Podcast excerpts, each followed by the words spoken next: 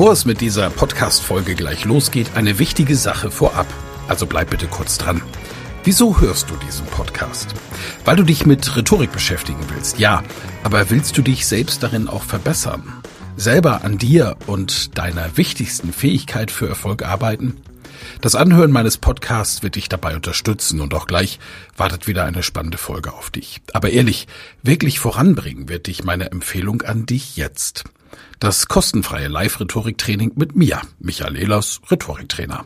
Darin erfährst du, wie du Redeangst besiegen kannst, was du tun kannst, um andere Menschen zu überzeugen, welche Tricks die Profis nutzen, um in allen Situationen Sicherheit auszustrahlen, mit welcher innovativen Methode du über dieses Training hinaus am Ball bleiben und deine Rhetorik in der Praxis trainieren kannst. Sei also dabei. Pausiere gerne die Folge und gehe auf www.rhetorikheld.de. Diese Website findest du auch in den Show Notes. Wir sehen uns dann. Ich freue mich riesig drauf und jetzt viel Spaß bei der Folge.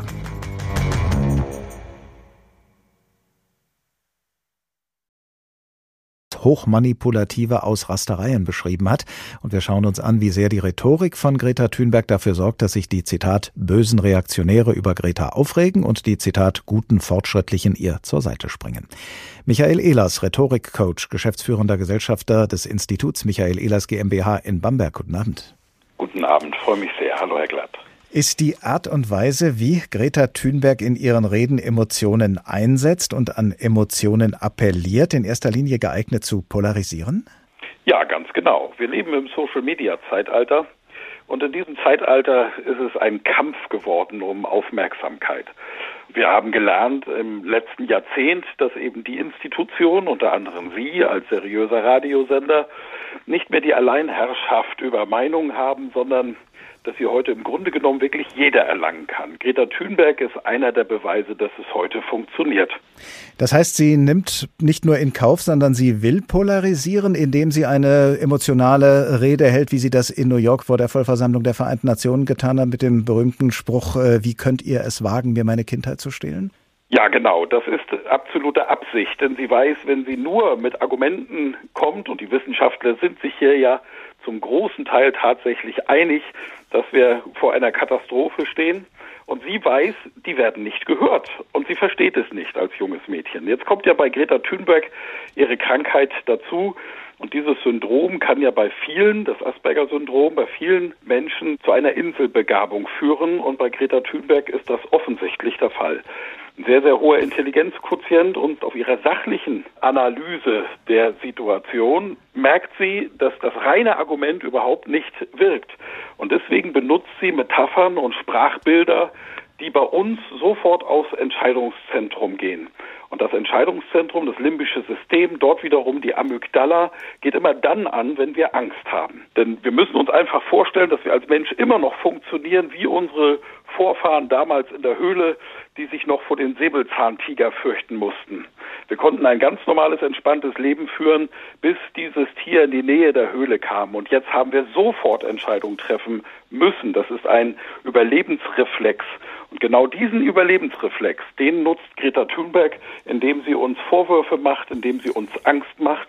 Und wir merken, wir müssen zuhören. Und jetzt kommt die Entscheidung entweder, wir finden das Ganze gut, weil wir grundsätzlich den wissenschaftlichen Fakten glauben, oder ich gehöre zu der anderen Gruppe, ich finde es schlecht. Aber ich rege mich auf jeden Fall auf. Wenn aber Greta Thunberg erreichen will, was sie propagiert, dass nämlich wir alle uns klimaschonend verhalten, dann müsste sie ja doch daran interessiert sein, nicht nur, wie man so schön sagt, für die bereits Bekehrten zu predigen, sondern auch Skeptiker, ja Gegner zu überzeugen. Sehen Sie denn in Ihrer Rhetorik Ansätze dafür, dass sie möglichst viele mit ins Boot nehmen will, dass sie darauf hinaus will, dass sich eben dann doch die meisten für ihre Position entscheiden und nicht dagegen?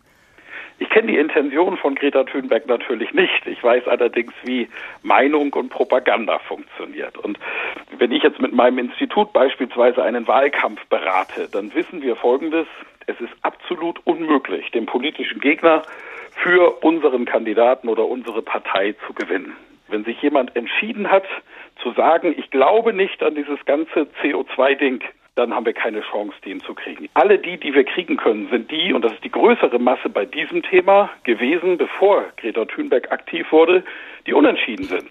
Die sagen, ja, ich habe da gehört, da gibt's was, das ist eine Krise, alles ganz schlimm, aber im Grunde genommen betrifft mich das eigentlich nicht, weil mein Alltag so weitergeht und deswegen muss ich nicht handeln. Und sie schafft es mit ihren emotionalen Sprachbildern genau diese Person für sich zu gewinnen. Viele haben gesagt, die Rede, die Greta Thunberg auf der Klimakonferenz in Madrid gehalten hat, sei zwar kein Kontrastprogramm zu der vor den Vereinten Nationen in New York gewesen, aber doch eine wahrnehmbare Reaktion auf das Echo, das ihre New Yorker Rede ausgelöst hat. Dieses Echo bestand ja eben auch in leichter Irritation, was diesen pathetischen Auftritt angeht. Welche rhetorischen Unterschiede sehen Sie denn im Vergleich der beiden Reden von New York und Madrid? Wir sehen natürlich auch bei ihr eine Entwicklung, eine sprachliche Entwicklung. Sie sagt, ich will nicht reden, ich muss, ihr zwingt mich dazu. Sie hat gesagt, es ist die Notwendigkeit da. Ich verstehe nicht, warum ihr nicht handelt, wo doch unser Planet brennt und es muss etwas getan werden.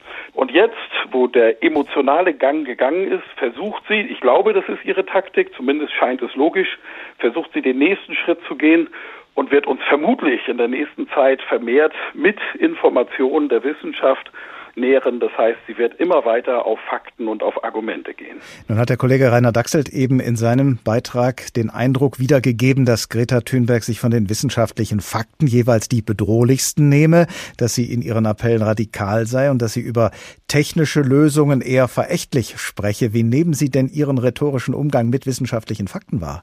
Wenn ich das wahrnehme, betrachte ich natürlich, mit wem haben wir es zu tun. Wir haben es mit einem Mädchen zu tun, das diese Tage 17 Jahre alt wird.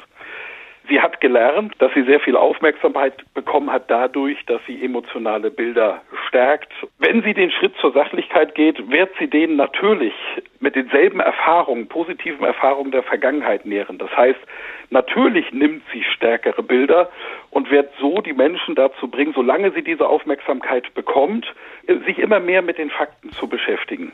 Das Polarisieren funktioniert ganz gut. So kriegt sie die Aufmerksamkeit. So berichten die Medien über die Inhalte und deswegen wird sie das auch weiterhin verstärken. Greta Thunberg berät sich bei der Vorbereitung ihrer Reden, das sagt sie selbst, mit Wissenschaftlern. Sie wird seit einiger Zeit auch von PR-Profis unterstützt, aber sie sagt, ich schreibe meine Reden selbst. Was sagt Ihnen denn Ihre Erfahrung als Rhetorikcoach?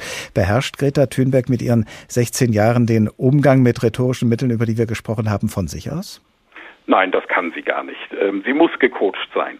Und das ist ja auch klug, denn das macht ja nicht nur eine Greta Thunberg.